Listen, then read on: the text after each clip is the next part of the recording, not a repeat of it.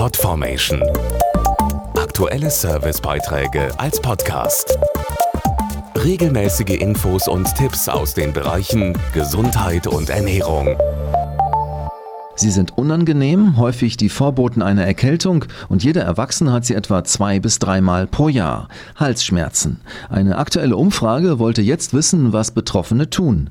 Erstmal einen Tee trinken oder lieber gleich in der Apotheke Medikamente besorgen? Und vor allem, welche Rolle spielen Antibiotika bei der Behandlung?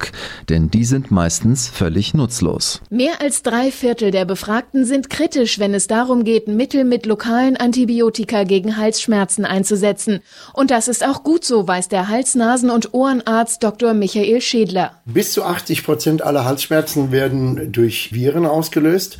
Und gegen die sind Antibiotika völlig wirkungslos.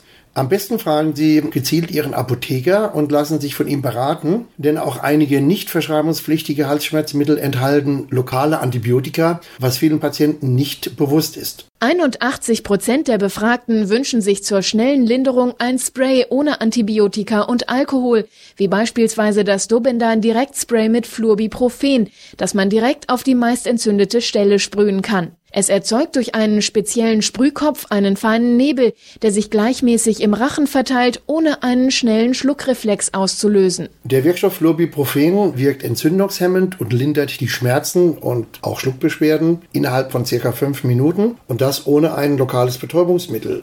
Dabei hält die Wirkung der ersten Dosis bis zu sechs Stunden an das hilft effektiv gegen die Symptome einer akuten viralen Infektion im Halsbereich. Außerdem gut bei Halsschmerzen, um die gereizte Schleimhaut feucht zu halten, viel Wasser oder Kräutertee trinken.